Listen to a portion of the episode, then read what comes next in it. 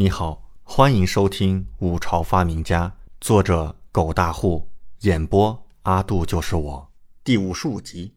她竟然是女贼！两个女贼看着晕过去的李准展开对话。师傅，他真的是宇文静那老狐狸的儿子吗？有可能。那怎么办？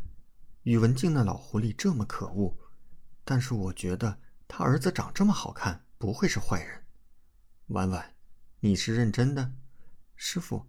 我那凶巴巴的女贼忽然扯下脸上的黑巾，露出一张无比精致的绝世脸蛋儿，远山黛眉，杏眼琼鼻，如水般嫩滑白皙的脸蛋儿，如同是一枚剥壳的鹅蛋，难掩光滑。他仔细端详着李准的脸，眼眸若有所思，忽然道：“这小子好像没什么实话呀。”是不是宇文静的儿子不知道，倒是这张脸蛋儿长得有点像王爷的，还有这双眼睛也跟王妃的有点像。旁边的另外一个女贼忽然像是想起什么，即刻道：“对了，师傅，他之前有说过自己是王爷的儿子，只是后来又否认了。”凶巴巴的女贼立刻转头：“婉婉，你之前见过他？”“啊，没有啊，师傅，我没见过。”立刻使劲的否认，没见过。那凶巴巴的女贼一眯眼，即刻扯下她脸上的黑巾。哼，婉婉，你之前一直在我耳根子说的那个公子哥就是他吧？没有，不是他，他不是，没有。那女贼面红耳赤，而这个有些娇羞的女贼，黑面巾下也是一张国色天香的脸蛋儿。而他赫然便是春花楼的头牌，京城第一花魁昭婉婉。若是李准清醒着，绝对大吃一惊。京城第一花魁竟是一个女贼人。昭婉婉的师傅娄欢欢满脸妖媚笑意，舔了舔香舌，凑到昭婉婉脸蛋上，轻轻舔了一下她的脸蛋儿，魅惑无比，吐气如兰。婉婉，你不乖哦，师傅回去可是会狠狠惩罚你的。炙热的气息直接吐到昭婉婉脸上，让她脸蛋更红，娇躯轻颤。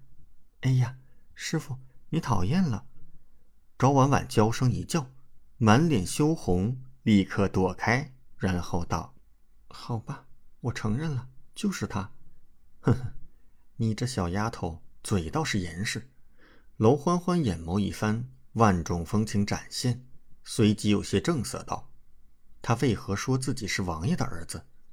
周婉婉摇头，他开始说自己是王爷的遗子，但是后来临走又说不是。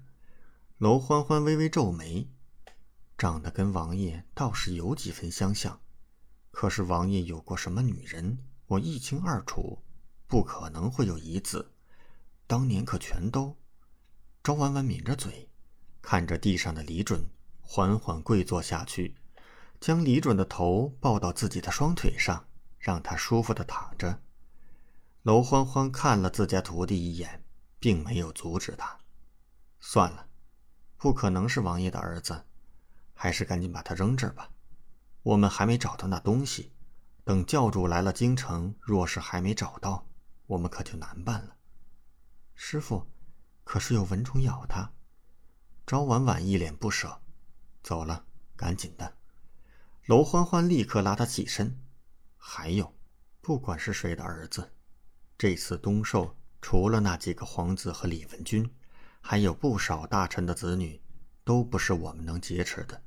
少了一个，禁军都会搜山，到时候我们就藏不住了。